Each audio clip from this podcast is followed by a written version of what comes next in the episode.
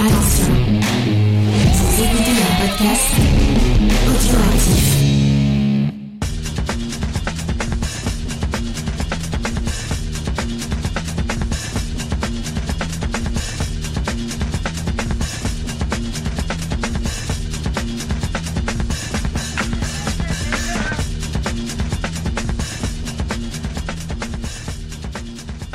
Salut à tous et bienvenue dans le podcast des réfracteurs. Je suis Spike et je vous retrouve pour la première pastille audio de cette année 2022 et j'ai en ma compagnie Faye. Comment ça va Faye? Ben, ça va très bien. Déjà, très bonne année, très bonnes années euh, aux auditeurs et auditrices et à toute l'équipe des réfracteurs. Allez hop, on y va.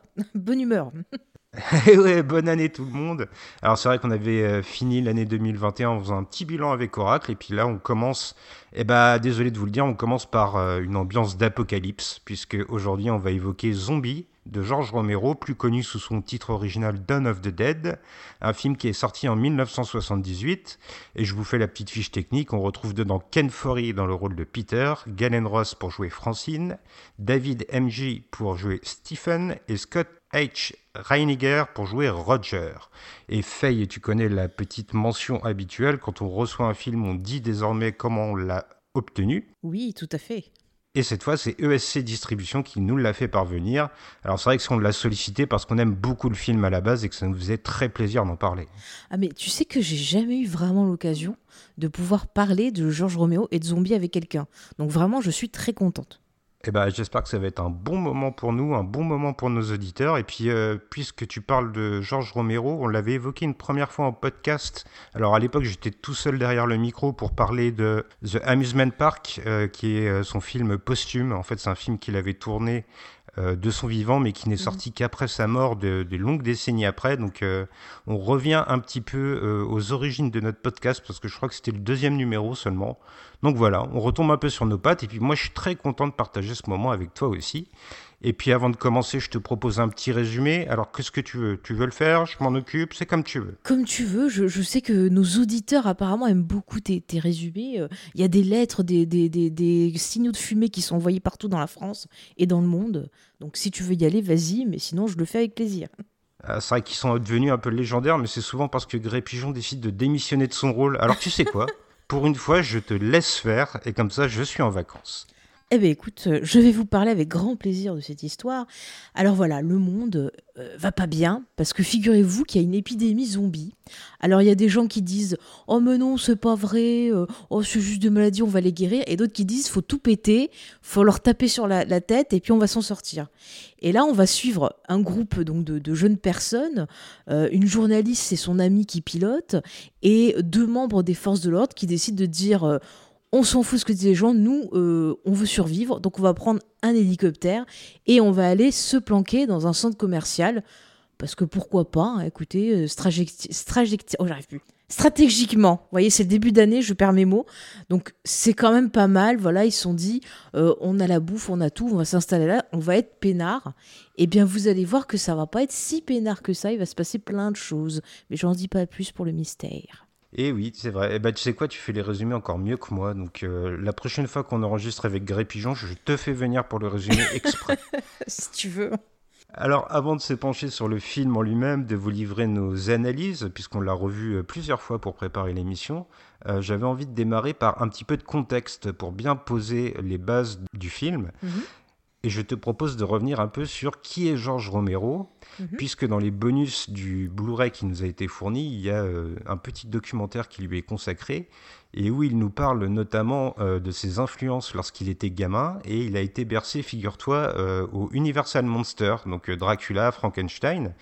Et je ne le dis pas innocemment parce que c'est l'occasion de renvoyer nos auditeurs vers le podcast euh, que tu connais bien toi aussi de Rémi, Steve et de XP, où il parle avec passion des, des Universal Monsters. Donc c'est une influence assez majeure de Georges Romero quand il est enfant. Mm. Et puis il y a aussi un livre tout particulier qui l'a bercé, euh, donc là je vais te laisser en parler.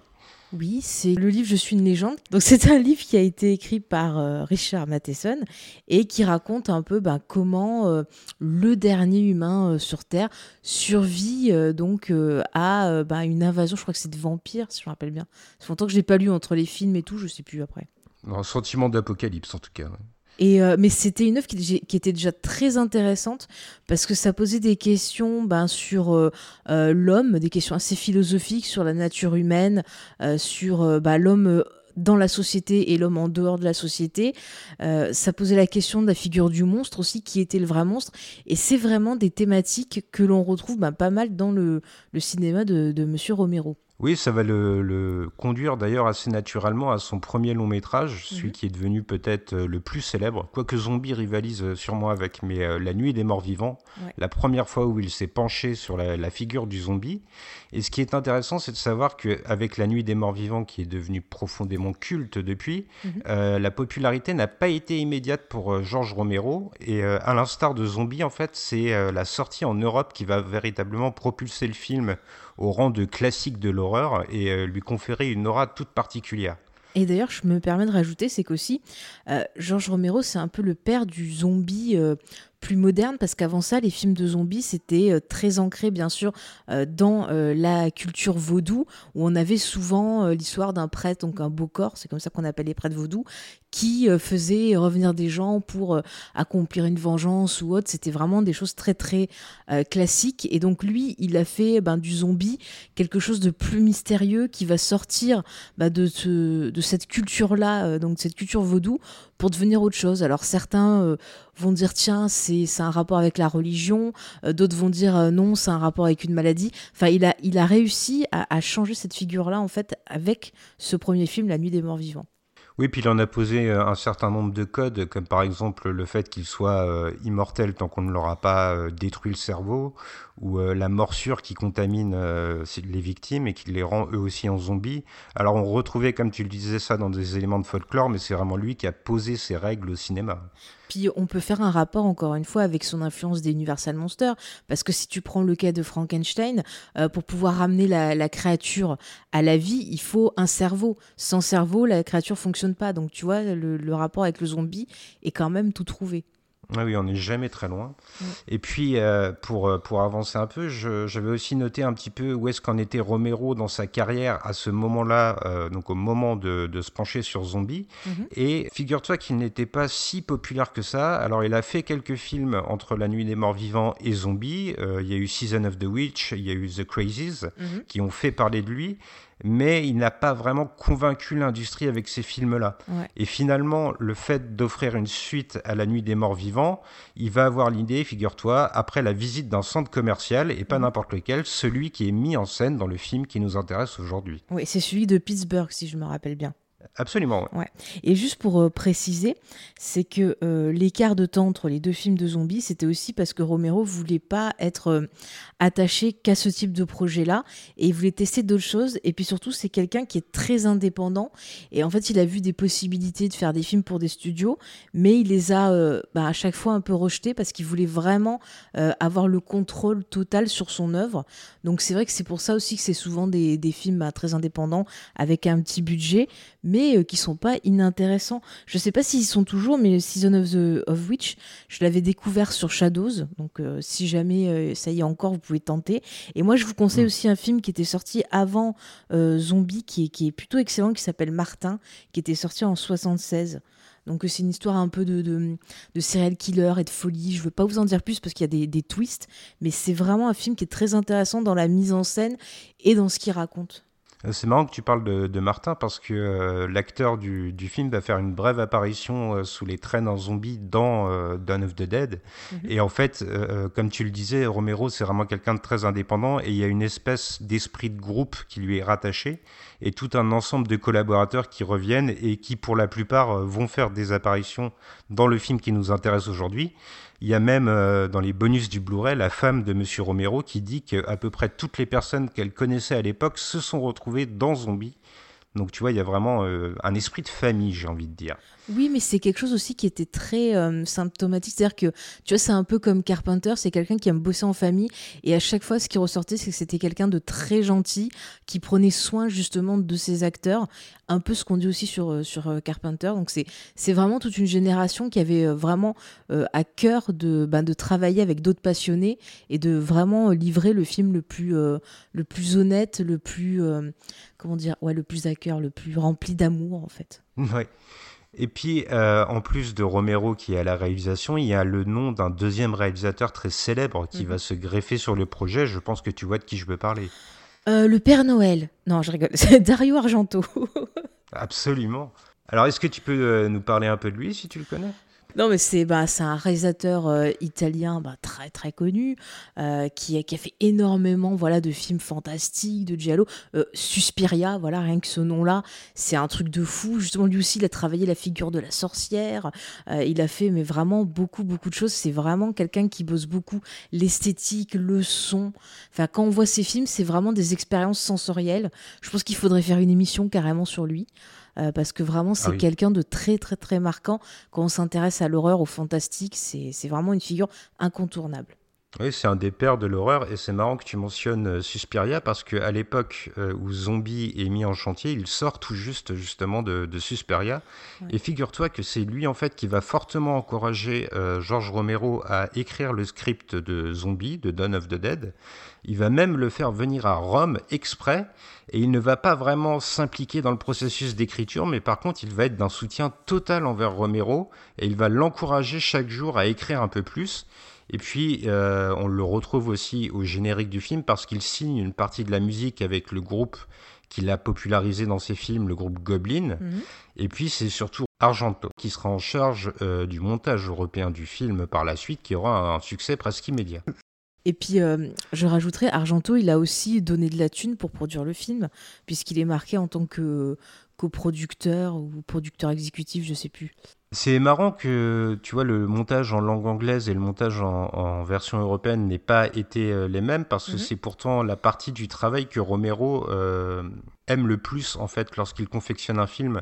Euh, ses assistants parlent même d'une espèce de, de fou furieux avec une paire de ciseaux qui s'amusait à découper des négatifs et à les scotcher dans tous les sens. Et puis au final, ça faisait tout de même une scène qui se tenait, qui était complètement cohérente et euh, c'est une espèce un peu de, de magicien. C'est là qu'il s'épanouissait finalement le plus dans son travail et c'est vraiment une de ses marques de fabrique. Bah, il arrivait à insuffler un, un super rythme euh, à ses films, en fait. C'est-à-dire que, par exemple, ben, on va en parler, mais quand même, Zombie, euh, c'est un film qui a pas de temps mort. Après, euh, si on compare avec la version d'Argento, il y a aussi un très bon rythme. On voit qu'il a respecté euh, ce qu'a voulu dire Romero, mais euh, il va y avoir quand même parfois des scènes un peu plus... un peu plus lentes, ça va peut-être des fois aller se concentrer sur certains points que, bah, à l'inverse, Romero va passer vite fait. Enfin, c'est c'est quand même as- assez intéressant de comparer les deux versions. Mais même, je dirais, il y a trois versions. Je sais pas si tu l'as noté. Il y a une première version qui est appelée la Director's Cut, qui est la plus longue. Et en fait, c'est celle qui avait été euh, montrée aux projections euh, test. Et euh, si j'ai bien compris, je crois que c'était Romero qui était pas content.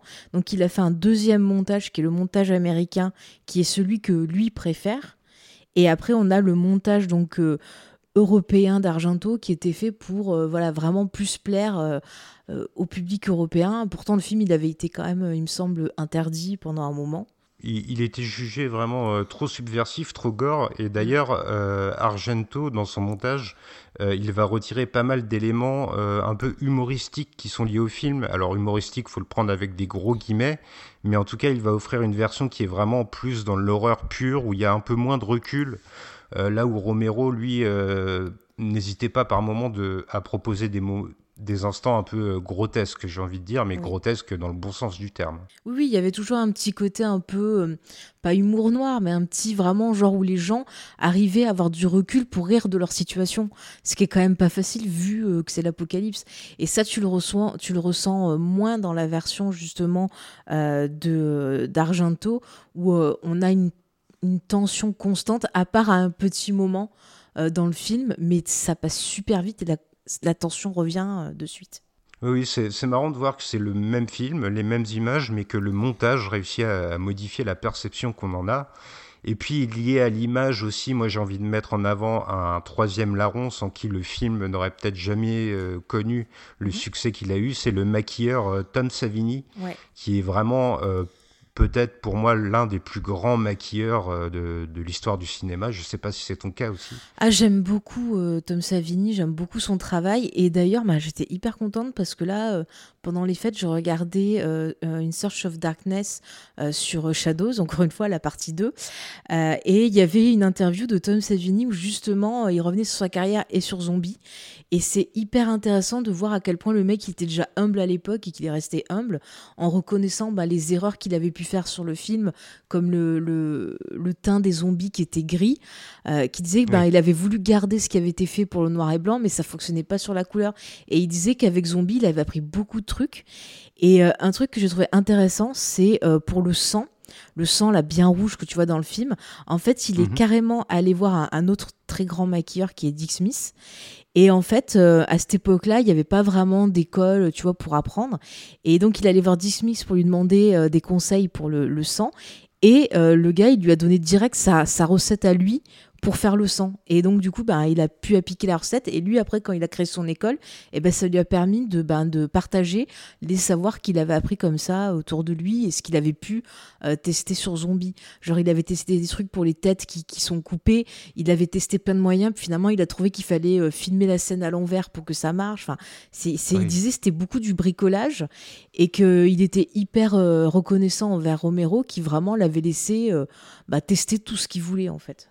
Ouais, j'ai eu, j'ai eu la même info. Il était vraiment en fait euh, dans une espèce de rush permanent. Il était obligé d'improviser beaucoup, du- d'utiliser du système D, comme tu disais. Euh, il y a par exemple des trucages où il va utiliser des, des tripes d'animaux, donc Ouais. c'est un petit peu euh, dégueulasse. Il y en a d'autres où il va utiliser du fil de pêche. Enfin, tu vois, c'est vraiment un, un bricolage assez incroyable. Et ce qui est aussi intéressant, c'est que les idées qu'on voit à l'écran, c'est pas Romero qui les a dictées toujours à Tom Savini, mais c'est Mhm. très souvent Tom Savini qui venait les apporter à Romero, à tel point que c'est toujours Madame Romero qui disait que si on avait écouté toutes les idées de Tom Savini, on n'aurait jamais fini le tournage, et on y serait encore. C'est de montrer à quel point euh, il a été ingénieux et à quel point il est lié à la genèse du film. Mm, Ah ouais, ben, tu le sens qu'il était hyper euh, passionné par le projet, hyper content d'être dedans, même quand tu le vois qu'il apparaît euh, à l'écran là en motard euh, complètement. Mhm. euh, mais c'est excellent. Enfin, ça me rappelle après plus tard son personnage dans Une nuit en enfer, tu vois. Et euh, non, mais vraiment, ça fait plaisir de voir des gens comme ça, ben, qui, ben, qui étaient contents, même quand il y avait voilà des difficultés, qui s'en inspiraient pour trouver des solutions. C'était quand même, tu vois, toute une époque. Tu vois, ça me fait penser un peu au cinéma de de Sam Raimi qui au départ avait des petits budgets improvisés. Bien sûr. Voilà, même Carpenter, ça lui arrivait aussi. C'était vraiment toute une belle époque, je trouve, du cinéma. Ouais, c'était une, une époque pleine d'ingéniosité. Et puis, euh, figure-toi qu'on n'est pas les seuls à être admiratifs de son travail. Parce que sur le plateau, en fait, à chaque fois qu'il y avait un nouveau trucage apporté par Tom Savini, c'était un petit événement et les figurants avaient l'habitude de se retrouver pour euh, voir, euh, par exemple, une tête qui explose, voir Mhm. comment Tom Savini allait réussir à le restituer. Il y a même un des figurants, j'ai trouvé la formule très belle, qui dit que pendant Zombie, Tom le maquilleur est devenu Tom Savini. Donc c'est là qu'il s'est vraiment fait un nom d'après lui. Et puis ça va lui ouvrir les portes. C'est notamment lui qui travaillera sur Vendredi 13. C'est ça. Et puis il a eu aussi, euh, bah, pas mal, il a pas mal bossé avec Stephen King, puisqu'il est très très ami avec Stephen King. Je crois qu'il est même le, le parrain où il a été la babysitter de son fils, tu vois. Donc euh, c'est vraiment une grosse grosse euh, amitié. Et c'est marrant parce que bah, Romero, euh, à l'époque de Zombie, il essayait de bosser avec Stephen King, mais ça marchait pas. Puis après, il a réussi à faire Creepshow. Donc c'est aussi comme ça, tu vois, qu'ils se sont retrouvés, parce qu'il a fait les, les effets sur Creepshow aussi. Donc tu vois, côté familial. Ouais, puis euh, j'appuie encore plus ce que tu dis parce que figure-toi que j'ai vu dans les, dans les différents documentaires que j'ai pu consulter euh, que Stephen King est venu sur le tournage de Zombie euh, justement en tant qu'ami de, de George Romero pour voir un peu son travail bien avant Creepshow, comme tu disais. Ouais, c'est beau tout ça, c'est beau. Ça se trouve, un jour, on va apprendre qu'il était en zombie caché dans un film. Va savoir, Bah, c'est pas impossible parce que euh, figure-toi qu'il y a des journalistes de Rolling Stone Magazine qui sont venus couvrir le tournage eux aussi, Mhm. et euh, Romero a eu la bonne idée en fait de les maquiller et de leur faire jouer des zombies. Donc euh, de simples journalistes se sont retrouvés figurants et être figurant dans Zombie, c'est un petit peu la consécration ultime, moi j'ai l'impression. Ah, mais j'aurais trop voulu, tu vois. Même me faire péter la tête, j'aurais trop voulu. Le mec, il m'aurait dit Tiens, t'es là, viens, on va te, on va t'ouvrir le bide et tout. Ah oui, vas-y, j'arrive. Je vais peut-être modérer un tout petit peu ce que tu dis parce qu'il euh, y a quand même eu quelques tâtonnements sur le tournage. Euh, Il y a notamment des images d'explosions qui sont mal maîtrisées Mhm. et qui ont arraché toute une partie du, du centre commercial. Donc, euh, tu vois, moi aussi j'aurais aimé être dans Zombie, mais je sais pas si j'aurais eu le courage finalement. C'était vraiment un tournage euh, euh, plein de bricolage et où on comptait énormément le budget aussi. C'était pas du tout une grosse Mm. production. Ah oui, oui, oui, encore une fois, c'était vraiment. euh, bah, c'était lui qui, payait. Bon, là, il avait eu un peu plus que pour La Nuit des, Morts Vivants, où là, pour, le, pour ce film-là, il avait dû demander des sous, tu vois, autour de lui. Là, je crois qu'il avait un million, euh, un million quatre cents, ou un- je crois un truc comme ça. En tout cas, il y avait bien un million. Euh, donc c'était un peu plus grand, mais c'est quand même un petit budget quand on compare euh, bon, à ce qui se fait maintenant ou à d'autres films de l'époque un peu plus ambitieux. il fallait quand même trouver des solutions. hein. Effectivement, et puis euh, une des, des économies qui a été réalisée, c'est notamment sur le casting, parce que Mhm. Romero, il va pas s'appuyer sur des grands noms. Euh, en fait, il va euh, débusquer des débutants, des jeunes premiers, parfois même des, des personnes qui ont été repérées dans des petits jobs comme des serveurs de café, et il les fait auditionner sur un coup de tête, et il finit par leur offrir parmi les rôles principaux du film véritablement. Mhm. Et puis ça apporte une espèce d'esprit de fête aussi sur le tournage. Euh, Il y a plusieurs techniciens qui disent que euh, c'était un travail de titan. Ils carburaient au café en permanence. Par contre, à chaque fois qu'il fallait travailler, ils étaient heureux de le faire parce que, comme tu le disais, Romero était d'une bienveillance absolue. Puis ce type de projet, c'est passionnant. Enfin, en tant qu'acteur, je pense que ça t'oblige à aller au bout de, de toi-même aussi, de te dire comment je réaliserai, enfin, comment je, je serai dans cette situation, quelles émotions je peux faire ressortir, comment trouver le ton juste.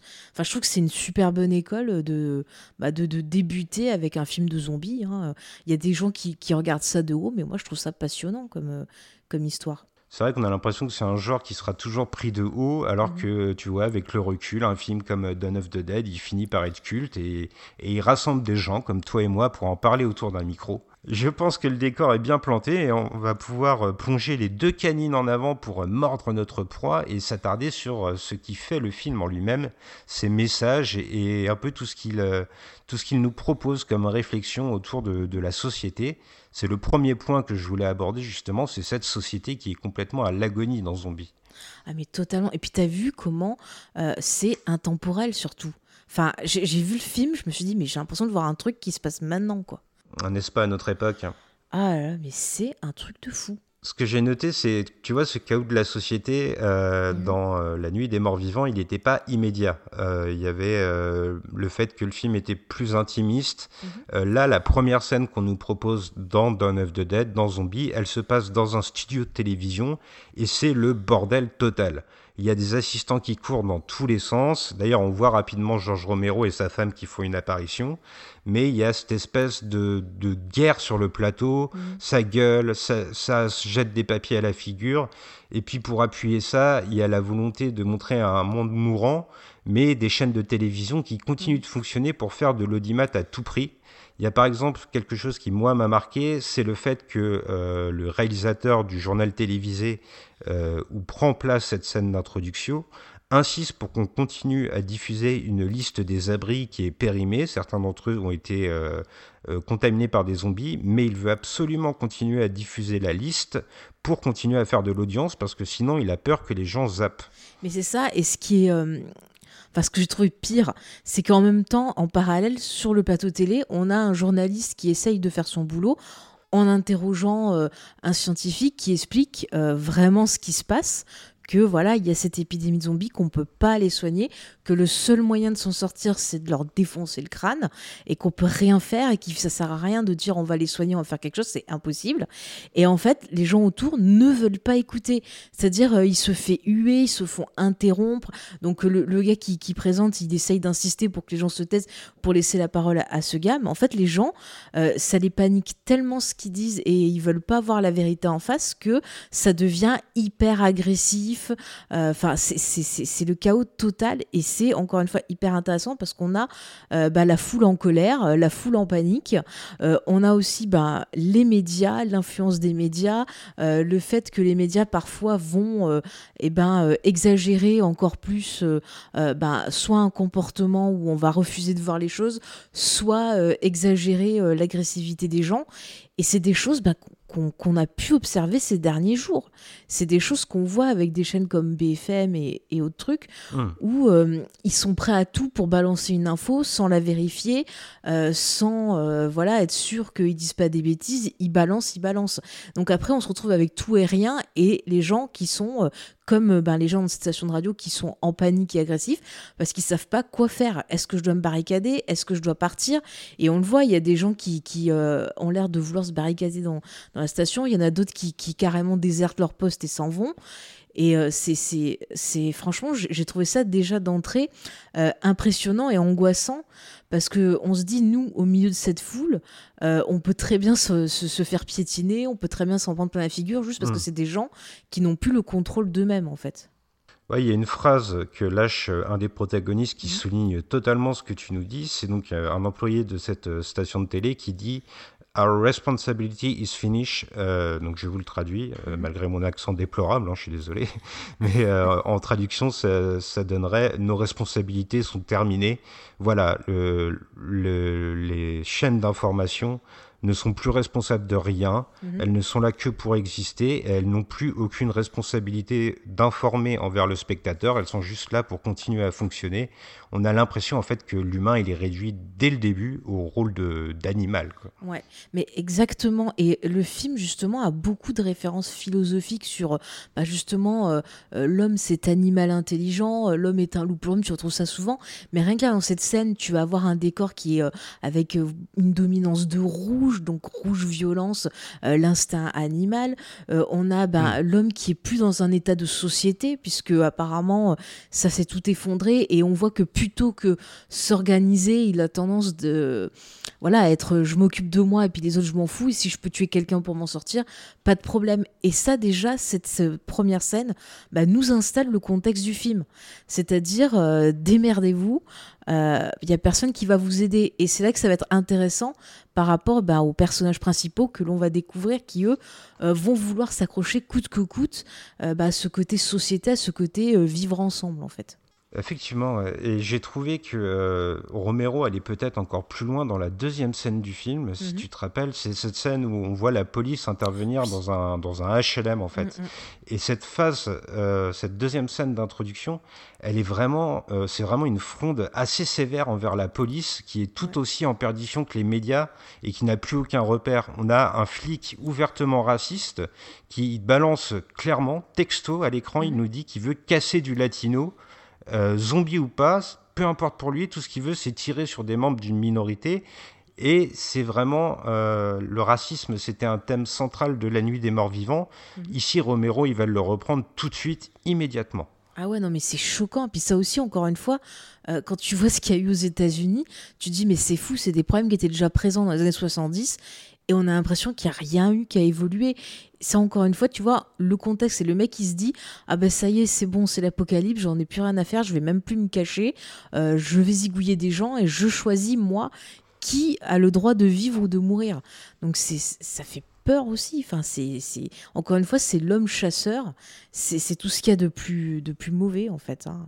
Il y, a, euh, il y a quelque chose qui va souligner euh, particulièrement ça, je trouve, c'est le fait que le premier mort du film, ça n'est pas un zombie, c'est un humain, c'est un flic qui se fait tirer dessus par euh, un, des, Ouais. un des gangs qui habitent le HLM. Euh, là, j'ai l'impression que Romero, il pose une thématique sociale très très forte. Il va aller encore plus loin, euh, on va voir un policier alors que jusqu'à présent les forces de l'ordre n'hésitaient pas à tirer sur des êtres humains, on voit un policier hésiter à tuer un zombie. Ouais. Il va lutter, lutter, il va finir par le faire, mais après l'avoir fait, il va immédiatement se suicider. On a l'impression que tant qu'il devait tirer sur des êtres humains, ça Mhm. allait, mais qu'ensuite, une fois qu'il a mis à mort un zombie, il ne le supporte pas, il ne peut pas vivre avec sa conscience. Et ça, ça souligne vraiment une critique de la société qui est vraiment particulièrement forte. Ah mais c'est ça, tu vois que les gens ils ont leurs limites. Il y en a certains qui euh, bah, vont dire bon bah c'est comme ça, c'est la survie, euh, j'y vais à fond. D'autres qui vont avoir du mal et justement bah, un des héros du, du film euh, qui veut absolument empêcher le flic raciste de, de tuer sur des gens et tout. Et quand ce, ce gars va se faire tuer, il dit ah bah moi j'ai rien vu, je m'en fous. Et au bout d'un moment lui-même va abandonner en disant ok ces gens-là sont fous, euh, je peux plus rien faire. Ben, tout ce que je peux faire c'est essayer moi de survivre et de faire autre chose. Et il va donc descendre pour retrouver euh, son, son camarade. Et là, il y a une très belle scène où justement il y a un prêtre qui rentre. Oui. Et euh, je trouve que la discussion avec le prêtre, elle est hyper intéressante, à la fois d'un point de vue bon religieux, mais aussi d'un point de vue encore une fois philosophique, où le prêtre il est assez défaitiste en disant ben voilà vu comment c'est parti, il n'y a plus rien à faire et plus ça va aller, plus ces gens-là qui sont euh, agressifs, euh, qui sont voilà je parle des zombies, hein, qui sont agressifs, qui sont hors de la société, qui sont redevenus des animaux, ça va grandir. Et au final nous euh, ben être de pensée tu vois, être raisonnable, Mhm. eh ben on va disparaître. Et encore une fois, ben ça fait vachement écho à ce qu'on vit maintenant, je trouve. Euh, décidément, on est vraiment raccord, tu vois. On est, Ah. on est vraiment complices sur ces podcasts parce que j'ai même noté la, la citation exacte de ce prêtre. Alors, une fois de plus, avec mon accent déplorable, hein, je suis désolé, mais il dit When the dead walk, we must stop the killing or we lose the war. Donc, en Mhm. traduction, ça veut dire euh, Lorsque les morts marchent, nous devons mettre fin euh, au massacre ou on perdra la guerre. Ouais. On a l'impression que ce prêtre, il est en train de tracer une voie vers la sauvegarde de l'humanité, mais que personne ne l'empruntera à aucun moment du film, finalement. Mais après, aussi, ce qui est intéressant, c'est que tu vois, là, dès le début du film, on ne sait pas d'où viennent ces zombies. Est-ce que. Alors, un moment, on donne une théorie, genre, oui, euh, un personnage dit euh, Mon père disait que quand l'enfer avait plus de place, les zombies revenaient. Mais c'est jamais dit euh, officiellement, oui, les zombies, c'est ça, tu vois. Et c'est vrai que souvent, on fait le- la différence infesté, zombie style Romero. Mais en fait, Romero, il dit pas clairement d'où viennent les zombies. Et moi, ce que je trouve intéressant, c'est une théorie que j'ai, c'est que, et si quelque part, c'était pas la société elle-même qui avait créé ces créatures, comme un, rejet, tu vois, ou une, une expression, un symptôme euh, d'une maladie qui la rongerait, tu vois. Le fait que, ben, justement, Mhm. euh, le film va parler de la société de consommation, va parler du fait euh, bah, voilà, qu'il y ait le racisme, que les gens ont oublié de s'entraider, ont oublié plein de choses. Et quelque part, les zombies, pour moi, c'est un symptôme d'une société qui se meurt, en fait. Ah, je, je ne peux qu'appuyer ce que tu dis, c'est exactement le ressenti que j'ai moi aussi quand je vois les, les films de Romero, surtout les trois premiers euh, films euh, of the Dead, comme on les appelle, Ouais. qui vraiment euh, soulignent ça. T'as raison, il n'y a jamais besoin de montrer euh, la, la cause euh, concrète de pourquoi il y a des zombies, simplement le fait de l'assimiler comme euh, un mal qui ronge la société, tu l'as très bien dit. D'ailleurs, tout de suite après euh, cette scène de fusillade dans, dans un HLM, les quatre héros du film vont prendre la fuite en, en hélicoptère, et là, Romero va s'attarder sur une autre figure de l'Amérique profonde, c'est ces rednecks euh, ces, fous de la gâchette qui sont totalement inconscients et qui s'amusent euh, en pleine campagne à tirer sur des zombies, mais on a l'impression que c'est une fête pour eux. Euh, c'est comme s'ils allaient chasser un animal sauvage, sauf que cette fois c'est des humains, mais pour eux ça ne change rien du tout. Ils sont là, il y a du danger, mais euh, ils sont à la fête. Et là, Romero, il va le souligner de manière très acide avec ce qu'on euh, ce qu'on mettait en avant un peu plus tôt, son montage très rapide avec des dialogues superposés. Il y a quelque chose de profondément déconnant dans les images qu'il nous propose. Mm, ah mais totalement. Encore une fois, j'ai l'impression qu'il dit, bah regardez, euh, les ignorants, ceux qui veulent pas voir, ils vont s'amuser de la situation, alors qu'en fait, euh, bah non, ils, vont se faire bouffer comme les autres. Seulement, comme ils ont décidé de, prendre ça à la légère, de pas être prudents, et ben voilà. euh, dans quelques instants, ils seront plus là. Enfin, il y a vraiment une critique un peu de ces gens euh, qui acceptent les choses sans réfléchir et qui s'en amusent sans voir le côté horrible de, de, de la chose. Et tu vois, on, on, revient sur la critique. On a eu la critique des médias, on a la critique Mm. bah, ouais, de certaines personnes, euh, peut-être de l'éducation, tu vois, aussi. Euh, parce que c'est vrai qu'aux États-Unis, tu as, quand même, euh, si t'as pas d'argent ou si t'es euh, voilà, euh, noir, latino, tu peux avoir des difficultés à accéder à l'éducation. Et t'as certains gens, bah voilà, qui sont dans des petits des petits villages, j'ai envie de dire, enfin des, des endroits perdus, pareil, euh, qui euh, n'ont pas éducation et qui se contentent de, ben, de prendre pour argent comptant ce qu'on leur dit. Et euh, encore une fois, rien qu'avec cette scène, bah, il nous montre, il nous dit, bah voilà, tant qu'il y a ces gens-là, on pourra pas s'en sortir parce qu'ils vont pas participer à un processus d'entraide ou un processus de réflexion pour trouver comment Mm.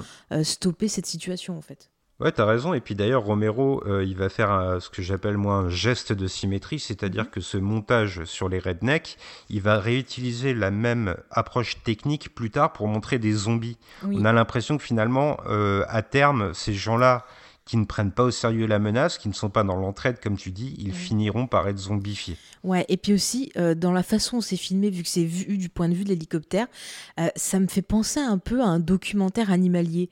Euh, quand tu as, tu vois, les gens qui vont survoler, je sais pas, l'Afrique pour regarder les antilopes et faire des commentaires, des trucs comme ça. Et ça m'a fait penser à ça comme si on avait nos personnages-là qui étaient arrivés à sortir quelque part de cette société gangrénée et qui euh, bah, euh, déposaient leur point de vue à eux, leurs commentaires et se, se positionner comme juges de la situation en disant bah regardez euh, ils n'étaient pas comme nous et c'est aussi intéressant parce que quelque part ça va bah, trouver un, paiement vers la fin du film parce que justement c'est ce côté on se place au-dessus des autres comme si on savait mieux que vous qui quelque part va apporter la perte un peu de ce groupe. Et euh, je pense d'ailleurs, tu vois, qu'on résume souvent d'un œuf de Dead à sa critique sur la société de consommation. Je suis d'accord, c'est le message clair de l'œuvre. Euh, Georges Romero nous le, le, gueule à la figure. Mais tu vois, là, avec trois petites scènes qui interviennent au début du film. On a posé les médias, on a posé la police, la religion, l'éducation. Mm. Donc, pour moi, on ne peut pas résumer Zombie juste à une critique de la société de consommation. Ah oui, moi je trouve que c'est même pas, tu vois, le quart du film. Enfin, j'en avais conscience, mais j'avoue que, que, quand je revois Zombie, c'est jamais le truc qui est le plus important pour moi. Moi, c'est vraiment ce côté de la société. Il y a même des fois, tu vois, je pense à, à, Platon, parce que j'aime beaucoup le mythe de la caverne de Platon, et je trouve que le mm. film, quelque part, c'est un peu ça. C'est-à-dire, au début, c'est les gens euh, qui regardent les ombres et qui entendent bah, ce qu'on leur dit dans les médias, qui regardent les ombres et qui ont peur de voir vraiment la situation en face. Et on va arriver vers des personnages qui vont voir la situation en face et qui vont euh, essayer d'agir en conséquence. Et ça reprend précisément là. Enfin, pour moi, il y a vraiment toute une réflexion sur, euh, bah, sur l'humain, sur la psychologie, sur tout ce qui fait qu'on est des, des, humains, quoi. C'est-à-dire donc vraiment la religion, la société, la consommation, l'éducation, tout ce que tu veux, mais c'est surtout voilà un film qui est centré sur qu'est-ce que l'humain pour moi. C'est pas juste qu'est-ce que la société de consommation. Ah, je suis d'accord avec toi, et puis pour mieux le comprendre, je pense qu'il est peut-être euh, temps justement de se pencher sur les, personnages principaux mhm. du film, et sur, euh, moi je m'attarderais peut-être en premier sur ce qui les unit. Mhm. En fait, ils sont tous dans une logique de fuite, euh, ils ont compris que le monde autour d'eux s'écroule, et qu'ils doivent s'échapper pour survivre. Et je trouve que là, il y a un regard vraiment très critique sur l'humanité. Il y a une notion d'individualisme, mais qui mhm. est nécessaire presque. Euh, un autre exemple de ce repli sur soi-même, c'est une scène où un autre survivant, hein, qui ne fait pas partie du groupe de quatre, va demander à notre groupe de héros s'ils ont euh, du tabac, des cigarettes. Mhm. Ils vont lui répondre non. Ce figurant va s'écarter et juste après, deux personnes du groupe vont sortir des clopes et les allumer dans l'hélicoptère. Mm, mm. Il y a un repli sur soi-même dès le début. Mais c'est ça, en gros, ils se sont dit, bon ben voilà, nous, on peut s'entraider. Euh, chacun, on va avoir des, euh, des compétences qui fait qu'on va pouvoir s'entraider, mais on peut compter que sur nous. On peut pas faire confiance à l'extérieur. Et ça, c'est pas mal. Et puis même dans le groupe, euh, le personnage donc féminin, je vais l'appeler Fran parce que je trouve ça plus sympa. elle, c'est super intéressant parce qu'au début, on la met de côté et il y a carrément une scène où moi, je, je, je, me serais énervée, où elle est tranquille dans son coin et on parle pour elle on parle d'elle, on parle pour elle de ce qu'elle devrait faire. Euh, on apprend qu'elle est enceinte et genre il décide comme ça, genre oh bah elle a qu'à avorter et tout. Enfin c'est qu'est-ce qui leur permet de parler pour elle quoi? Ils, ils lui demandent même pas son avis. Et ce que j'aime c'est que le lendemain matin elle va aller voir en disant bon bah voilà je vous explique les trucs, je fais ce que je veux, euh, je vais vous aider, vous arrêtez de parler euh, sans moi, vous me dites les choses et vous me laissez pas sans armes et compagnie. Elle montre que justement elle a des capacités qu'il faut pas la sous-estimer parce que c'est une femme. Et ça, je trouve ça intéressant parce que quelque part aussi, elle dit bon bah voilà, la société s'effondre.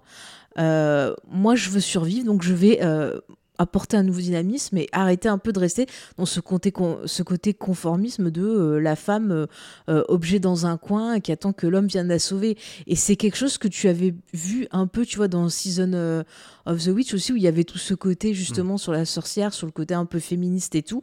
Et on retrouve un peu la poursuite de cette réflexion au travers de ce personnage-là. Bah, figure-toi que pourtant, à la base, Georges Romero, il voulait euh, rendre ce personnage féminin assez mhm. euh, fragile tout de même. Euh, Je n'irai pas jusqu'à dire une princesse, mais il y a régulièrement des scènes où elle est endormie, où elle se réveille, un peu comme la Belle au Bois dormant. Mhm. Et véritablement, Romero, son intention, c'était d'offrir un personnage qui est assez passif dans les événements et c'est vraiment l'actrice euh, Galen Ross qui va lui demander de la rendre plus téméraire, plus Mhm. courageuse et d'en faire un personnage fort qui s'affirme. Ah mais elle a eu bien raison parce que du coup j'ai beaucoup aimé le personnage.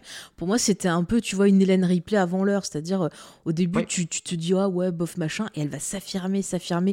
Elle est limite plus intelligente que, que certains euh, membres de la jante masculine de son groupe, hein, je ne dirais pas qui. Mais voilà et elle est hyper intéressante et euh, la fin du film t'es bon je, je, je- je sais pas on spoil ou pas? Bah écoute, euh, on va juste prévenir nos auditeurs que s'ils n'ont pas vu Zombie, c'est une grave erreur et qu'ils devraient foncer le voir. Et à partir de maintenant, si tu as besoin de spoiler, je Ouais. t'autorise à le faire, je le ferai aussi. Mais j'ai envie de dire, voilà, la fin du film, quand elle est, elle est badass, qu'elle se casse en hélicoptère avec son pote et tout, mais t'as trop envie d'applaudir, tu dis, ouais, bravo, t'es la best et tout, parce que son, son mec, il était nul, il a fait n'importe quoi. Moi, j'étais là, mais Oui. abandonne-le. non, mais t'as une, une espèce de sentiment de, de, de victoire. Je, je me dis, tu vois, je me mets dans la position d'une femme à l'époque où le film est sorti. Euh, dans ce type de film, c'est rare que la femme, tu vois, elle ait vraiment euh, euh, un certain pouvoir, qu'elle arrive à s'en sortir, qu'elle ne reste pas là. euh, et c'est une sacrée victoire. Enfin, je trouve que ça fait du bien. Ah oui, je suis d'accord avec toi. Et en plus, c'est pas des attributs qu'on lui donne au début, c'est des Mhm. choses qu'elle va réclamer. C'est Ouais. elle qui veut apprendre à piloter, c'est elle qui veut apprendre à tirer avec une arme à feu pour se défendre. C'est pas des choses qui lui sont données au début, c'est elle qui a besoin de se transformer pour devenir une vraie survivante. Mais il y a peut-être quelque chose sur lequel j'aimerais bien revenir et qui la fragilise un petit peu tout de même, c'est Ouais. sa grossesse. Oui. Et là, il y a plusieurs choses qu'il va falloir interpréter, j'ai l'impression. Mhm. Il y a par exemple la première fois où on évoque euh, son état, c'est tout de suite un danger pour le groupe. Tout le monde voit Mhm. ça comme un péril en, en devenir. Dans un sens, je peux comprendre parce que euh, il faut prévoir des médicaments pour l'accouchement. Il faut prévoir un endroit euh, safe où elle se fasse pas manger euh, par les zombies. Quand t'accouches, tu cries, donc ça peut attirer les Mm. zombies aussi. Après, un bébé, c'est hyper fragile. Il faut trouver de la nourriture. Il faut faire attention qu'il tombe pas malade. Lui, il peut pas se défendre. Donc, s'ils sont assiégés par des zombies, ça demande bah, voilà tout, euh, tout un, un- un protocole à mettre en place. Donc, je comprends. Euh, bah voilà qui qui, euh, qui se pose des questions, mais en même temps, quelque part, c'est euh, l'avenir de l'humanité. Parce que s'il n'y a plus de bébés, il n'y a plus d'hommes et les zombies ont gagné. Donc, quelque part, je trouve que c'est aussi leur intérêt bah, de permettre cette, cette grossesse, quelque part. Ouais, alors que initialement, euh, c'est Peter, il me semble, qui va Mhm. parler ouvertement euh, d'avortement et proposer. Il va dire, je sais comment faut faire. Il va lui proposer un avortement. Enfin, il ne va pas lui proposer. Il va le proposer à son compagnon, à Stephen, pendant que elle est dans une autre pièce, comme tu le décrivais euh, Ouais. précédemment. Et puis, dans la réalisation, Romero, il va y revenir de manière très corrosive par moment.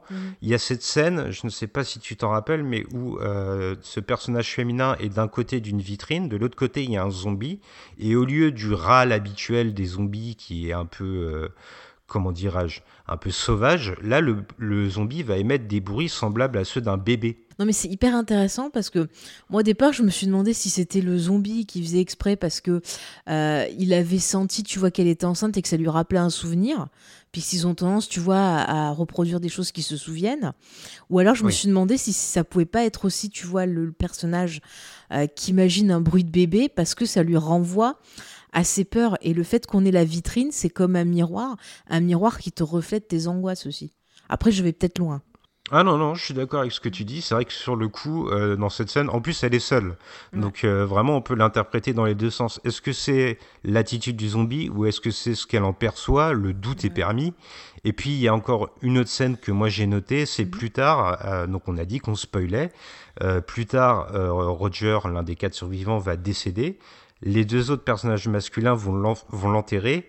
Mais euh, pendant ce temps, Fran, comme tu l'appelles, elle va rester seule à l'écart, mais elle va pas rester à n'importe quel endroit du centre commercial, elle va rester devant un magasin pour femmes enceintes. Ouais. Il y a quelque chose dans l'image de Romero qui la renvoie en permanence à son aspect de euh, future mère. Après, ça peut aussi- être vu comme, bah, il y a la mort, mais il y a aussi la vie. Donc peut-être que c'est genre l'espoir. Elle se dit, bon, euh, lui, il est mort, mais j'ai cette vie en moi, et peut-être c'est un espoir euh, pour le futur. Il peut aussi, tu vois, essayer de nous, nous dire ça aussi. Mais euh, après, moi, j'y vois aussi un autre aspect, c'est que nos personnages, ils sont considérés comme en dehors de la société, puisque la nouvelle société qui se crée, c'est la société zombie, où euh, tout le monde voilà suit euh, bah, ses habitudes, euh, re- mange des gens, voilà refont leurs souvenirs comme aller au centre commercial. Et le fait d'être en dehors de la société, tu peux aussi avoir ce côté, moi en tant qu'outsider, j'ai peur de ce qui va arriver à mon enfant.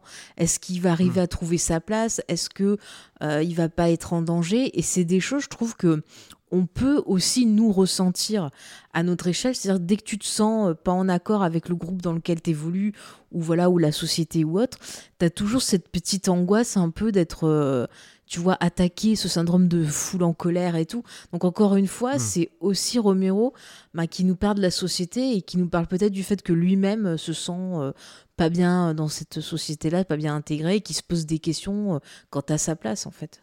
Oui, c'est vrai qu'il marginalise euh, tour à tour chacun des personnages. Et puis, euh, il y en a un d'ailleurs qui va euh, être assez, comment dire, montré comme un bouffon, presque, j'ai envie de dire. C'est le Ouais. père de l'enfant de Fran, c'est Stephen. Alors, on l'appelle régulièrement Flyboy dans le film parce que c'est lui qui pilote l'hélicoptère. Et euh, il est régulièrement montré comme euh, un personnage qui n'est pas à la hauteur des événements. Euh, c'est un lâche, c'est lui qui propose la fuite à l'héroïne. On sent que l'individualisme prime sur le bien commun pour lui. Ouais. C'est aussi lui qui va tâtonner au moment de tirer, c'est lui qui commet des erreurs au début. C'est lui qui est là, qui dit Oh, c'est mon centre commercial, je veux personne dedans. Et qui fout tout, tout le bordel avec les, les, les motards, alors que il suffisait de les laisser passer, se servir un peu et repartir. Avec tout ce qu'il y a dans le centre commercial, ils avaient largement assez. Mais le mec, il, il est genre Ah, c'est à moi, c'est à moi. Et je trouve qu'on peut le, le rapprocher ben, justement de, de l'autre membre de l'équipe, là, le blond, j'ai oublié son, son prénom, euh, qui meurt aussi, qui lui a cette attitude de genre Roger. voilà, Roger qui dit Ah bah les zombies c'est débile, moi je les tue tous, qui prend plaisir à les tuer et qui finalement va se faire avoir. Et donc on a deux personnages qui commencent à prendre un peu trop le- la confiance, un peu trop le, le, reste, qui vont revendiquer certaines choses, qui vont se faire avoir. Alors qu'en parallèle, eh ben, la femme et euh, le personnage noir qui sont des, des, des personnages qui sont bah, tout le temps mis au banc de la société pour euh, soit pour le racisme, soit pour le sexisme, autre, qui sont finalement les persos qui vont être les plus réfléchis, les plus ouverts et qui vont s'adapter. D'ailleurs, justement, euh, bah voilà, ils vont vachement s'entraider tous les deux en fait. Oui, c'est vrai que euh, c'est vraiment eux deux qui sont euh, le plus mis en avant. Et c'est vrai que tu fais ce rapprochement donc entre, entre Peter qui a la peau noire et, euh, et Fran. Et c'est vrai que finalement, ceux qui, euh, qui sortent le plus du lot, c'est ceux qui sont le plus exclus dans notre société autour de nous. quoi. Et moi, j'ai même, j'ai même envie d'aller plus loin. Pour moi, le vrai héros du film, c'est donc Peter, ce flic à la peau noire. Et euh, là, on rejoint la thématique de la nuit des morts vivants qui, qui dissertait autour du racisme. Ça va aussi être présent dans ce personnage de Peter. Par contre, il y a un truc que j'ai j'ai pas compris. Euh, en lisant différentes interviews de, Romero, souvent, il va insister sur le fait que euh, n'avait pas fait exprès de prendre des acteurs noirs, qu'il avait pris juste des acteurs qu'il trouvait excellents pour le rôle. Et on dirait qu'il qu'il assume pas quelque part ce côté euh, justement un peu engagé. Enfin, je sais pas si tu as lu la même chose, mais je trouvais ça bizarre parce que pour moi, dans le film, c'était assez clair en fait. Bah, en fait, euh, pour, euh, pour peut-être t'aiguiller, euh, c'est vrai que Romero choisissait au moment du casting les personnes qui lui semblaient instinctivement les plus à même de, d'occuper le rôle, mais que pendant le tournage, le script n'était pas totalement fixe et qu'il rajoutait à la fois lui-même des éléments, mais c'était aussi parfois les acteurs qui apportaient certaines, euh, certains axes de réflexion. Donc peut-être que au début du film, ça n'était pas clair, au début du tournage, pardon, je veux dire, ça n'était pas clair dans la tête de Romero, mais que ça s'est dessiné un peu naturellement au fil du tournage, j'ai l'impression. C'est vrai que là, ça serait plus logique, mais c'est fou qu'il reste super, euh, pas humble, mais super. euh, tu vois, il n'ose pas dire euh, ouais, euh, je suis à fond et tout. Tu vois, il reste vraiment euh, dans son histoire, dans ses personnages. Il met en avant les acteurs plutôt que tu vois de se mettre en avant en disant ouais, j'ai fait ça et tout. Enfin, je trouvais ça super. Étonnant comparé à d'autres réalisateurs, euh, on va dire plus euh, de notre époque, par exemple, qui vont plus se mettre en avant en disant moi j'ai fait telle thématique, tel machin. Alors que lui, c'est vraiment mes personnages, mes acteurs en avant, en fait. Oui, j'ai l'impression que Romero, il aime bien laisser vivre ses films et euh, laisser l'interprétation au spectateur. Lui, il accomplit son travail et derrière, les gens, ils trouvent ce qu'ils voient. Mais je pense sincèrement que ça n'était pas innocent de, de, de proposer ce personnage à la peau noire dans ce contexte-là, au moins au moment du tournage. Peut-être pas avant, mais au moins au moment du tournage. Et puis, euh, pour moi, c'est quand même le vrai héros du film, parce que régulièrement, Romero, il va lui consacrer des scènes où euh, il va faire euh, comment dirais-je, il répond à l'image qu'on a habituellement du héros américain. Il y a notamment cette scène où il pénètre dans une armurerie et où il va mettre euh, une bandoulière comme les cow-boys et dégainer des colts. Là, on est vraiment dans l'imagerie du héros américain. Ah oui, et puis c'est souvent lui, tu vois, qui a les bonnes idées, qui va s'imposer euh, comme leader du groupe, mais tu vois, de façon totalement naturelle. Euh, il va proposer toutes Hmm. les bonnes solutions, comme genre construire un faux mur pour pas qu'on voit euh, le couloir qui mène à leur planque. Enfin, il prévoit plein de trucs, et c'est à partir du moment où les autres, ils veulent prendre leur indépendance parce que euh, ils en ont marre, tu vois, de ce côté, euh, c'est bon, moi je m'affirme et compagnie, que ça part en sucette, alors que ben, quand ça fonctionnait en équipe, ça se passait très bien. Oui, puis c'est lui aussi qui est le garant de la dernière forme de, de droiture morale. Euh, il demande à Francine et Stephen euh, s'ils sont ensemble au début du film parce qu'il Ouais. aime savoir ce que sont les gens. Donc tu vois, il, euh, il continue lui-même d'émuler un petit peu euh, les derniers vestiges d'une société qui est, qui est en train de mourir. Ouais. Puis c'est intéressant même la fin du film, tu vois, moi j'étais euh, la première fois que j'ai vu, j'étais trop triste parce que je me dis Oh, mais non, il va pas il va pas se laisser mourir, mais vis, vis, euh, va-t'en, va-t'en. Mm. Et puis euh, tu vois jusqu'au bout, on, on sent que le mec il se dit bon, est-ce que vraiment euh, je continue à me battre, est-ce que ça vaut le coup et tout.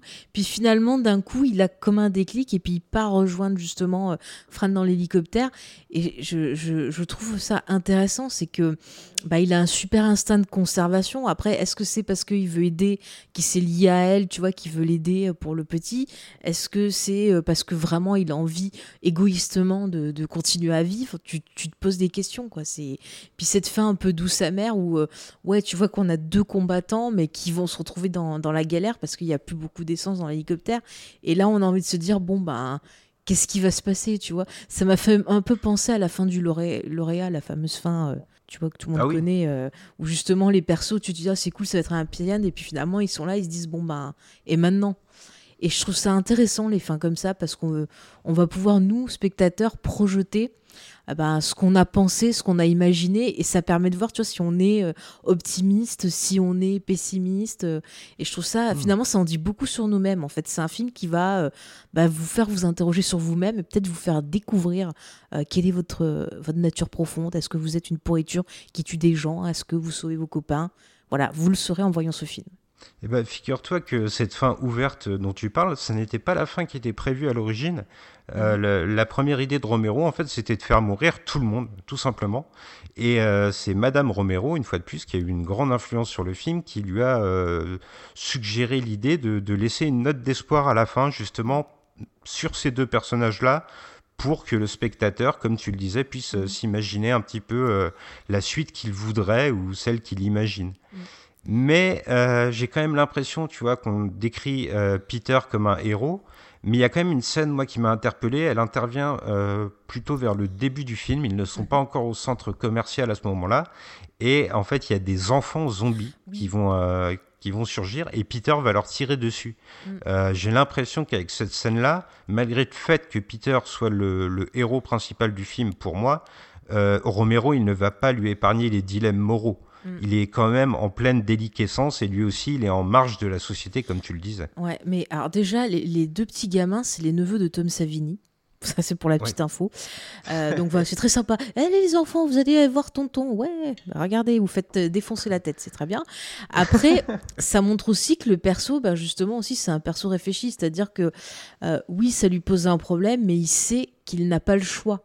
Comparé, tu vois, à d'autres personnages qu'on a vus avant, qui soit ont pas conscience, ou soit refusent de le faire parce que euh, il y a l'aspect sentimental. Et c'est d'ailleurs quelque chose qui revient à un moment où il va dire, où justement il parle des, des, zombies et tout ça, et qui dit, ah, mais quand c'est quelqu'un, genre ton père, ta fille, euh, quelqu'un d'autre qui vient vers toi, et bah ouais, euh, c'est pas facile. Tu dis, qu'est-ce que je fais? Est-ce que je le tue? Est-ce que je, je l'épargne parce que c'est une personne que j'aime Et euh, tu vois, il permet d'apporter ce, ce- ce dilemme de l'émotion.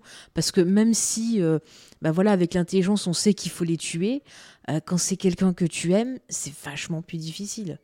Ah, c'est sûr. Et puis, euh, un personnage avec qui tu as de l'empathie naturelle comme un enfant, euh, forcément, euh, tu, tu ne peux qu'être hésitant au moment d'appuyer sur la gâchette. Et ça, Romero nous le montre parfaitement. Ouais.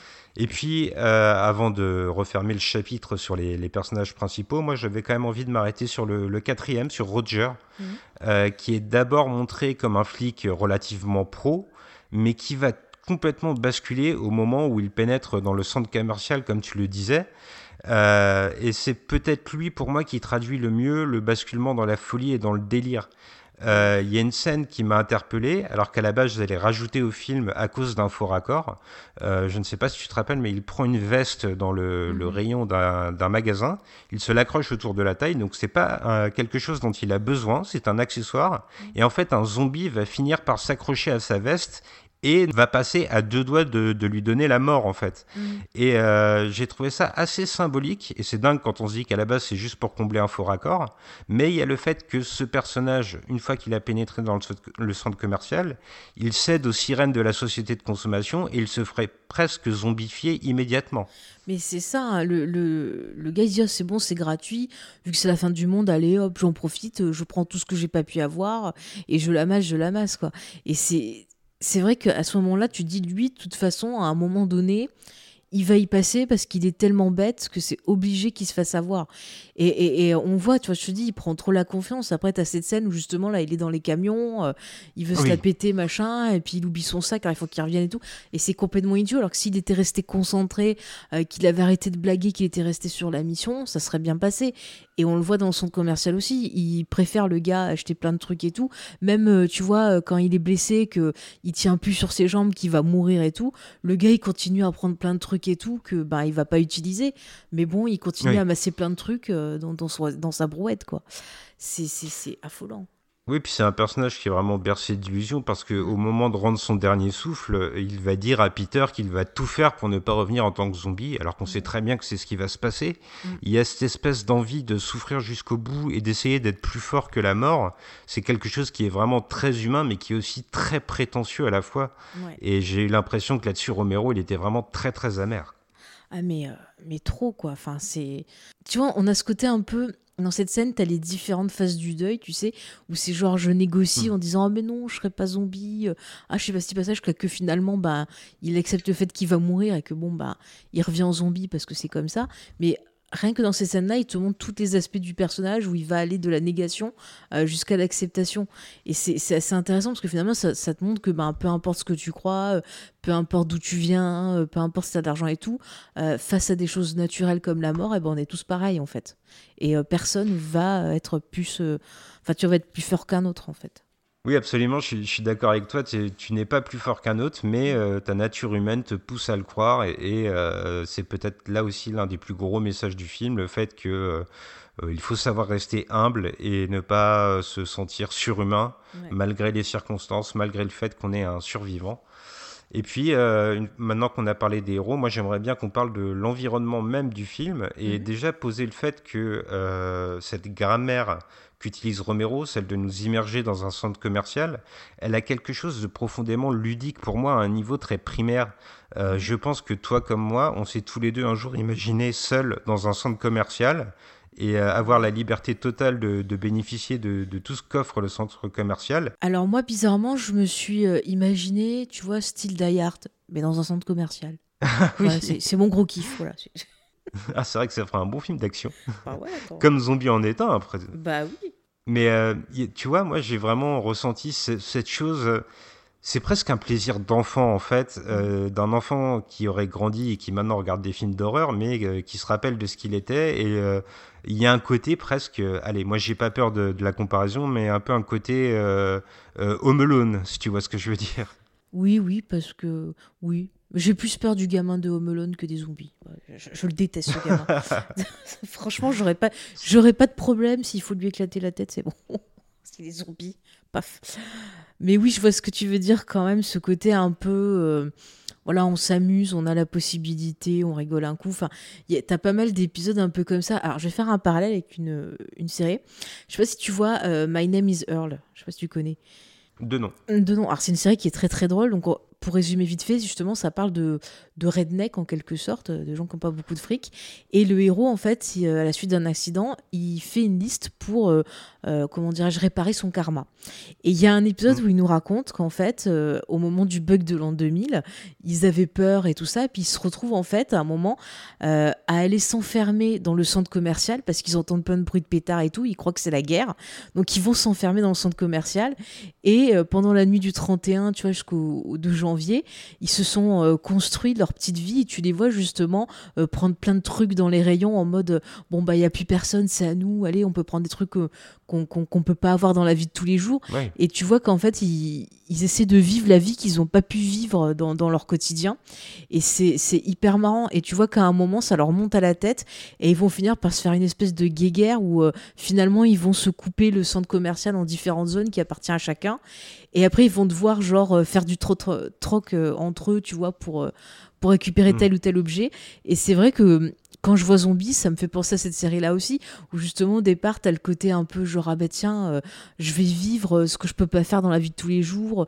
Euh, t'as la fille, tu vois, qui va se mettre euh, du super maquillage et tout parce qu'elle oserait pas dans la vie de tous les jours. Là, elle s'amuse avec le maquillage. T'as un côté enfant. Et c'est vrai qu'après, t'as as ce côté vraiment genre euh, bah, avec son, son copain qui va dire Ah bah non, c'est à moi le centre commercial, je partage pas avec les mecs à moto, même si c'est Tom Savini. Mm. Voilà, il partage pas. Mais voilà, t'as vraiment ce côté-là où justement, euh, t'as le côté un peu idyllique, jardin d'Éden, et finalement le truc, le point de rupture qui fait que bah là, le masque tombe et tu vois la vraie nature des gens qui est euh, hargneuse et qui est c'est à moi, euh, je garde, un peu comme Gollum et son anneau, tu vois, c'est c'est le précieux quoi.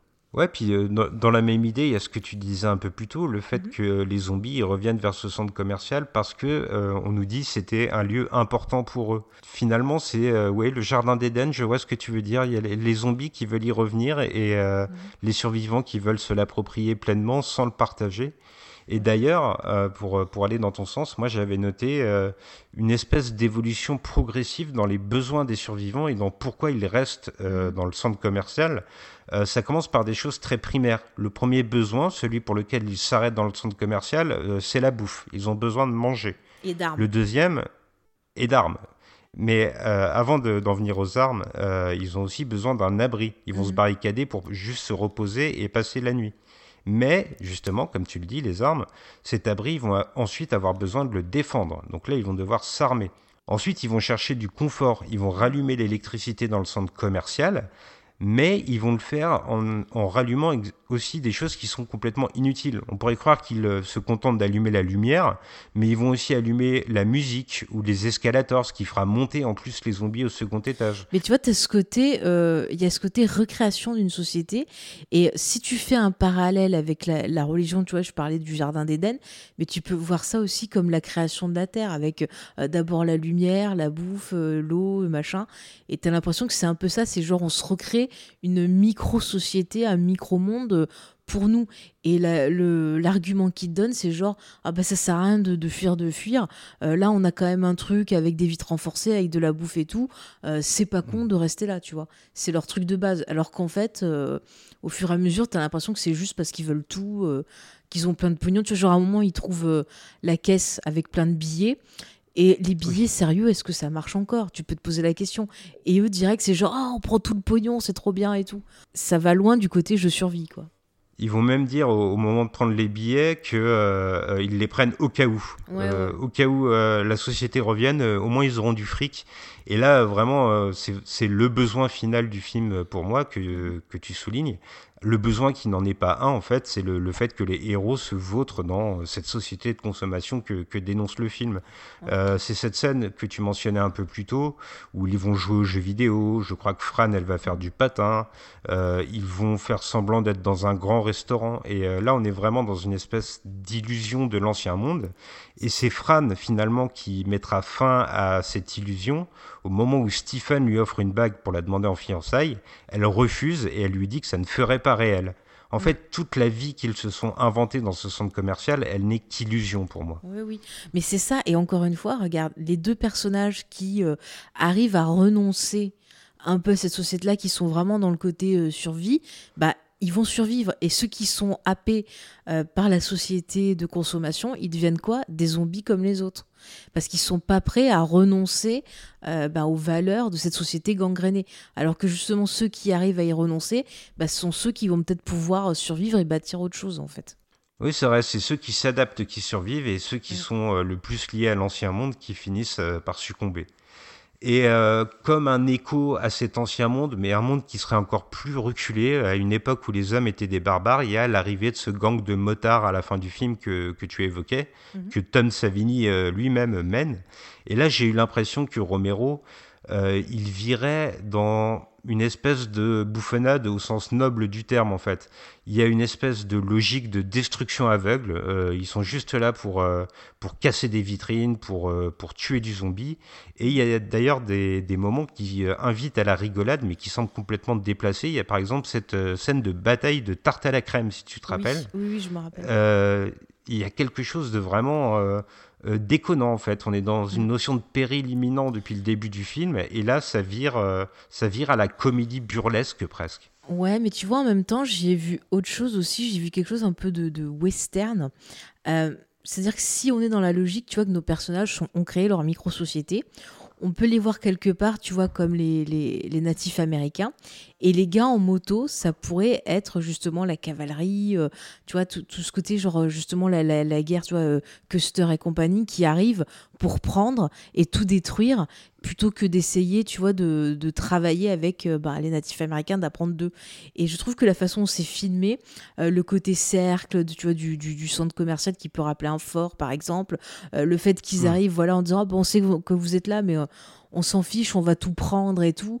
Euh, quand il les voit, plutôt qu'essayer de discuter, de dire bah écoutez, on peut s'entendre, il y a assez pour tout le monde, hop, direct, ça se tire dessus. Enfin, j'ai vu ça un peu, c'est comme si te racontait quelque part euh, une certaine histoire de l'humanité au travers de ce centre commercial. Le début du film, c'est euh, les hommes de Cro-Magnon. Le centre commercial, bah, c'est le début de la création d'une micro-société avec une évolution qui va partir en sucette avec bah, voilà, l'arrivée de ces étrangers qui vont briser un peu tout ce qu'ils ont construit. Eh ben, je rebondis totalement sur ce que tu dis et euh, sur cet aspect western parce que je trouve que Romero, euh, il va le, le, mettre en avant aussi parce que, euh, si tu, tu, te souviens bien, au moment où euh, ces motards arrivent, il y a le bruit de la trompette de la cavalerie qui leur est, euh, qui leur est adjoint. Mhm. Et plus rapidement, là, il faut vraiment faire attention, mais il y a un moment où donc ce gang de motards met à mort des zombies et ils le font devant des tipis indiens alors qu'ils devaient être là sans doute pour une espèce d'exposition, je ne sais pas trop. Mais en tout cas, cette image de de la cavalerie américaine qui pille les natifs américains, elle est, euh, elle est présente. Et pour moi, il y a un vrai regain politique dans le film à ce mm. moment-là. Et puis, le dernier symbole peut-être euh, qui souligne cette forme de barbarie qu'amènent euh, les motards, il y a le fait que l'un d'eux ait un casque militaire sur la tête et que ce soit un casque de soldat SS. C'est assez clairement montré. Mm. Donc là, on voit vraiment que, que le film bascule dans... dans ah, pas envie de dire la satire politique, mais la critique politique. Voilà, ça me semble plus exact comme mot. Mm, mais tu vois, tu as toujours cette espèce d'évolution historique montrée dans son commercial où finalement on te dit à chaque fois qu'il y a euh, quelque chose de mauvais, il y a quelque chose qui va le manger et ainsi de suite. Et hmm. voilà, à la preuve à la fin, bah, ça finit que Tom Savini euh, se fait manger aussi par, par ses zombies. Donc, euh, et les autres fuient parce que c'est l'avancée. Et l'avancée maintenant, bah, cette société capitaliste voilà, qui, qui, nous attaque avec ses dictorats. Enfin, ça, on parle dans des trucs super politiques.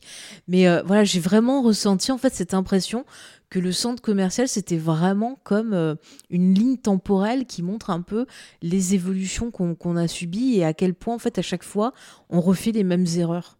Et c'est pour ça, comme en plus, le truc, il est cyclique aussi, enfin, et tu vois, il est rond.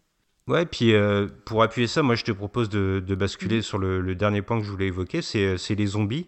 Euh, tu dis, euh, le monde humain, il est cyclique, et j'ai l'impression que finalement, dans les films de zombies de Romero, mhm. ça n'est pas les zombies en eux-mêmes qui sont dangereux. D'ailleurs, ce qui les caractérise euh, en premier, c'est leur lenteur. C'est vraiment une, notion de menace qu'on pourrait éviter, mhm. et j'ai l'impression que ce sont les erreurs humaines qui condamnent les personnages avant tout. Mais tout à fait, et c'est là qu'on retrouve encore le lien avec euh, les Universal Monsters, c'est que bien souvent dans ces films-là, les vrais monstres, c'est pas euh, bah, l'homme, si l'homme invisible, il est quand même, c'est un mauvais exemple, mais c'est pas, je pas, la créature du, du lagon bleu ou, ou euh, la créature de, de lagon bleu, oui c'est ça, la créature de Frankenstein des choses comme ça, c'est les hommes qui vont les attaquer. Et les zombies, ben si c'est des animaux, ils font comme tous les animaux, ils mangent, ils se déplacent, ils suivent leur instinct l'homme qui est censé être un, être pensant, il est censé justement être supérieur à eux et éviter ce genre d'erreur et trouver justement bah, un comment vivre avec ou comment euh, canaliser cette menace, alors qu'en fait, ils sont encore plus bestiaux et encore plus violents que ces gens-là. Parce que euh, bah, les humains, en fait, euh, ils, vont pas hésiter euh, à être sadiques avec les zombies en se disant, oh, de toute façon, ils sentent rien et tout. euh. Enfin, ils vont y aller à fond. Alors que le zombie, bon, c'est vrai que, voilà, il vous mange les entrailles et tout, mais il fait ça comme un animal. ça dure pas très longtemps, hein, vous souffrez un petit coup, après c'est fini. Voilà, bon, vous devenez zombie. Mais euh, on, va voir, euh, et d'ailleurs, c'est des choses qu'on verra plus tard dans ces autres films, où justement, bah, les humains qui vont euh, torturer les zombies sans, sans vergogne. Alors que si on est censé être dans une société, qu'on est censé être réfléchi, qu'on est censé avoir certaines valeurs, on devrait être horrifié. bah, de, de, de faire ça, de couper des, des têtes en laissant, je sais pas moi, le, la tête rattachée quand même euh, au nerf, j'en sais rien, en faisant des expériences comme ça, on devrait être choqué. Et en fait, euh, bah non, limite, ils en rigolent. Et on en revient au redneck du début. Donc c'est quand même fou. Et il y a même un rapport avec nous, public, par rapport à ces films-là, où on va les regarder avec un certain, euh, un certain plaisir en disant Ouh, là, c'était bien gore, c'était machin. Mais au final, ça nous pose aussi nous-mêmes notre rapport avec ce type de violence-là. Et moi, je sais que, bon, voilà, même si des fois, je vais rigoler un peu, je vais dire Ouh là, c'était. Ça me pose toujours des questions, ces films-là, de me dire Mais. euh, Qu'est-ce que ça représente? Est-ce que moi je serais capable de faire ça? Enfin, après, c'est que j'aime bien me prendre la tête. Mais c'est vrai que le zombie, c'est toujours une figure euh, bah, qui va être récurrente, tu vois, dans mes rêves. Ça m'arrive souvent de, de rêver de ça parce que quelque part, c'est ce côté euh, être envahi par, euh, par euh, quelque chose d'étrange, être, avoir le sentiment, tu vois, d'étouffer, un peu comme nos personnages qui se retrouvent acculés dans une pièce enfermée. Ce côté où vraiment tu, tu, tu vis, mais tu peux pas être totalement épanoui parce que tu as toujours des menaces qui viennent sur toi. En fait, le, ce qui est intéressant, en fait, c'est ce que représente la métaphore du zombie plus que la créature en elle-même, en fait. Ouais, je suis d'accord avec toi et en plus, euh, je trouve que Romero va dans ton sens aussi parce Mhm. que euh, il y a une certaine évolution de qui sont les zombies dans son film. Euh, au début, on le voit, on l'évoquait dans la, la scène du HLM. On voit que c'est d'abord un mal qui prend racine dans la pauvreté, là où il y a de la précarité, et c'est souvent les minorités qui sont frappées. Mhm. Ensuite, on en a parlé aussi, c'est la population rurale qui va être condamnée avec ses, ses rednecks et d'autres exclus de la société dans une moindre mesure. Et puis au final, au terme du film, alors qu'il gagne le centre commercial, là ce sera euh, tout ce qu'on pourrait qualifier d'américain moyen en fait, Mhm. qui va être euh, montré en tant que zombie. Euh, pour moi, j'ai l'impression que le, la maladie zombie chez Romero, c'est quelque chose de très politique qui Mhm. prend ses racines euh, chez les gens qui sont délaissés et qui au fur et à mesure finira par contaminer toute l'Amérique. Ah mais totalement, totalement. Parce que pourquoi ça prend racine sur ces personnes-là? C'est des personnes, comme on l'a dit, qui n'ont pas accès euh, aux soins, qui n'ont pas accès euh, bah, à l'éducation, qui n'ont pas accès bah, à cette fameuse société de consommation aussi. Donc euh, ils sont les plus fragiles, donc c'est normal que ça commence par eux. Et après, au fur et à mesure, ben forcément, ça va infester les, les autres classes. Mais c'est totalement ça. Enfin, on le voit même encore maintenant. Euh, c'est- c'est c'est- c'est pour ça que le travail de Romero, pour moi, c'est quelque chose qui est intemporel. Et euh, s'il y a Mm. des jeunes gens qui nous écoutent, euh, qui ont la vingtaine ou même encore plus jeunes, que vous ne connaissez pas le travail de Romero, mais je vous invite à vous plonger dedans. Parce que c'est souvent quelqu'un qu'on va euh, regarder de haut. Enfin, moi, je sais, dans la, la presse, on va dire plus généraliste, bah, même Mm. encore récemment, j'avais lu des articles, ça m'a fait lever les yeux au ciel et compagnie, de dire ah, les films de zombies de Romero, ça raconte rien, c'est nul. Bah non. Moi, je vous conseille de les regarder. Et ça a inspiré mais, mais plein, plein, plein de réalisateurs. Enfin, Tarantino, par exemple, il apparaît même dans, dans Diary of the Dead, il me semble. Euh, ça l'a inspiré. Rodriguez, ça l'a inspiré un peu. Même le travail de Guillermo del Toro, je pense que quelque part, il y a une inspiration de Romero, surtout dans le rapport au monstre. C'est c'est quelque chose, euh, voilà, la- ils ont les mêmes origines, les mêmes inspirations, mais il y a toujours ce rapport de qui est le vrai monstre. C'est quelque chose qui est assez récurrent aussi dans, dans l'œuvre de Del Toro. Donc c'est vraiment Romero qui a eu une influence dans beaucoup, beaucoup de, de- de cinéastes. Oui, c'est un vrai monument de la pop culture, mais, mais Mhm. ça s'arrête pas là. C'est euh, aussi des, des grands films politiques qui proposent, au moins avec les, les trois premiers, c'est des grands films politiques et, et, euh, qui n'ont pas peur de, de mettre les deux pieds dans le plat et de- d'affirmer des vérités qui pourraient déranger l'Amérique. Ouais. Euh, Romero, lui, est vraiment inscrit dans dans une réflexion sociale et je trouve moi aussi toujours euh, assez désolant qu'on lui refuse, euh, Mhm. qu'on lui ait refusé plutôt, puisqu'il nous a quitté malheureusement, euh, son droit à la parole sur cet axe-là. Euh, oui, la grammaire du zombie, c'est ludique, c'est amusant, c'est parfois jouissif, Mhm. mais dans les mains de Romero, ça devient aussi des films politiques et intelligents. Mais tu vois, pareil, une série que, que tout le monde va râler dessus et tout, mais genre Walking Dead, euh, quand tu prends le, le comics de base et la série télé, bon, surtout les premières saisons, je, je- je sens l'influence de Romero, je sens l'inspiration. D'ailleurs, la série, quand Romero est mort, ils ont dédié un épisode, mais je trouve qu'on retrouve Mm. un peu ben, certains euh, thèmes, euh, certaines idées politiques et tout, que tu vas pas retrouver dans d'autres films plus, plus récents. hein. Euh, Tu prends des films de zombies, genre par exemple. Alors, tiens, la très mauvaise adaptation du, du bouquin de Max Brooks, c'est, j'en trouve plus le nom en français, War War Z. Très mauvaise adaptation. Ah oui. Mais je vous conseille, alors voilà, autant le roman, je vais vous le conseiller, euh, parce que justement, c'est quelque chose qui va vous... euh, C'est-à-dire que le but de l'histoire, c'est c'est quelqu'un qui travaille pour les Nations Unies et qui doit écrire un peu euh, un bouquin de témoignages pour que les gens voient comment ça s'est passé, cette histoire d'invasion zombie, et qu'est-ce qu'on peut faire pour éviter que ça, que ça revienne.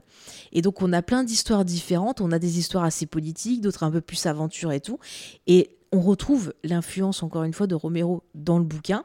Par contre, le film est une très mauvaise adaptation. Je comprends pas euh, comment il a pu valider ça. Je sais pas. Ou alors c'est son père qui y a fait une blague, parce que Max Brooks, pour ceux qui le savent pas, c'est le fils de Mel Brooks. Donc voilà, je vois que Ah. ça, une mauvaise blague. C'est presque une belle manière de finir parce qu'en plus d'une recommandation, il y a le fait de se dire que finalement, un film de zombie, ironiquement, lorsqu'il n'a pas de cerveau, il n'est pas intéressant. Et justement, d'intelligence, moi j'ai l'impression que le, le Dawn of the Dead de, de George Romero, il n'en manque jamais. Ah, mais totalement. C'est ça que j'aime, c'est quand tu vois des bons films comme ça, de, de blockbusters, de films un peu populaires, euh, montrent qu'avec ce type de- de- d'histoire, on peut raconter beaucoup de choses. Et moi, ça me rend triste quand, par exemple, tu vois là, le dernier Resident Evil qui est sorti, euh, Bienvenue à Raccoon City, qui prend son public pour un débile et qui surexplique et qui va répéter ses dialogues et qui va faire n'importe quoi avec ses zombies qui sont juste là pour, euh, genre, euh, comme dans une maison hantée, on te secoue le zombie et youpi. Euh, ça m'attriste, ça m'attriste de voir ce que ça devient. Euh, surtout quand on sait que bah, Romero, il aurait pu réaliser des Resident Evil, ça aurait pu être intéressant. Il, a- il avait même écrit, euh, vous pouvez retrouver ça sur internet, des scripts pour Resident Evil 2, euh, le jeu vidéo, et puis des pubs qu'il avait réalisés aussi pour le jeu. Allez voir ça parce que ça aurait pu être fantastique. Après, si comme moi, vous aimez bien Paul W. Anderson, moi, je vous conseille les petits Resident Evil pour finir. C'est pas du tout politique, mais c'est quand même rigolo. Ouais, pris, pris au quatrième degré, on se marre oui, bien. mais quand écoute, t'as un petit coup de déprime quand la société, euh, voilà, ça va pas. euh, tu regardes ça. Après, si tu veux euh, te dire, ouais, je vais fighter, je vais réfléchir et tout, là, tu mets Romero, tu vois. Comme ça, t'es es, Hmm. bien prêt pour l'apocalypse. Eh ben, on a- on a les deux hémisphères de la réflexion comme ça, c'est parfait. Mm. Et puis, avant de se quitter, est-ce que tu voulais rajouter un truc avant? Euh, bah, regardez tous les films de Georges Romero, parce qu'il y a toujours des choses intéressantes, même dans ses films les plus faibles, il y a toujours quelque chose d'intéressant. Donc, euh, foncez, foncez, foncez. Eh ben parfait, euh, il nous reste plus qu'à mettre une note. Je pense qu'on va avoir la même, mais je te laisse l'honneur de l'annoncer. Là là, j'aime pas les notes, ça me frustre. Euh, J'ai envie de mettre 10 parce que je l'aime, mais c'est- pas possible de mettre 10 à une œuvre parce que une œuvre, tu peux pas dire qu'elle est parfaite. Donc je vais mettre 9 parce que je l'aime vraiment d'amour. Je, sais, vous vous dites, ah, mais Faye, elle, a toujours, euh, elle est toujours très sympa dans ses notes, mais je suis tombée que sur des films que j'aimais pour l'instant, donc euh, profitez. Ah non, mais écoute, j'ai exactement la même que toi. Zombie, c'est un gros neuf coup de cœur. Mm. Et c'est, on l'a dit, je me répète, c'est un monument de la pop culture, mais c'est aussi un grand film de société. Ouais. Et euh, le travail de Tom Savini, ne serait-ce que ça. Euh, fait que le film n'a pas vieilli et que euh, même dans son visuel, le fait de trouver des effets pratiques au lieu de- d'effets virtuels, c'est vraiment euh, un plaisir jouissif. Mais c'est génial, quoi. Une pompe qui fait cracher du sang bien rouge, c'est magnifique. c'est toujours plus beau que des trucs numériques, là. Moi, je vous le dis, il y a du cœur. Oh là là. Eh ben, je suis bien d'accord. Et puis, bah, écoute, il ne nous reste plus qu'à faire le bisou traditionnel à, à nos auditeurs. Moi, j'ai envie de faire un bisou contaminé cette fois. Bah écoute, je suis un peu enrhumée. Si tu veux mon rhume. euh, Non, c'est le rhume, hein, Ah, voilà. j'avoue. C'est pas autre Le chose. début de l'apocalypse. Ça démarre chez Faye, vous le savez maintenant. c'est le rhume. Allez, bisous tout le monde, à bientôt. Salut, à bientôt.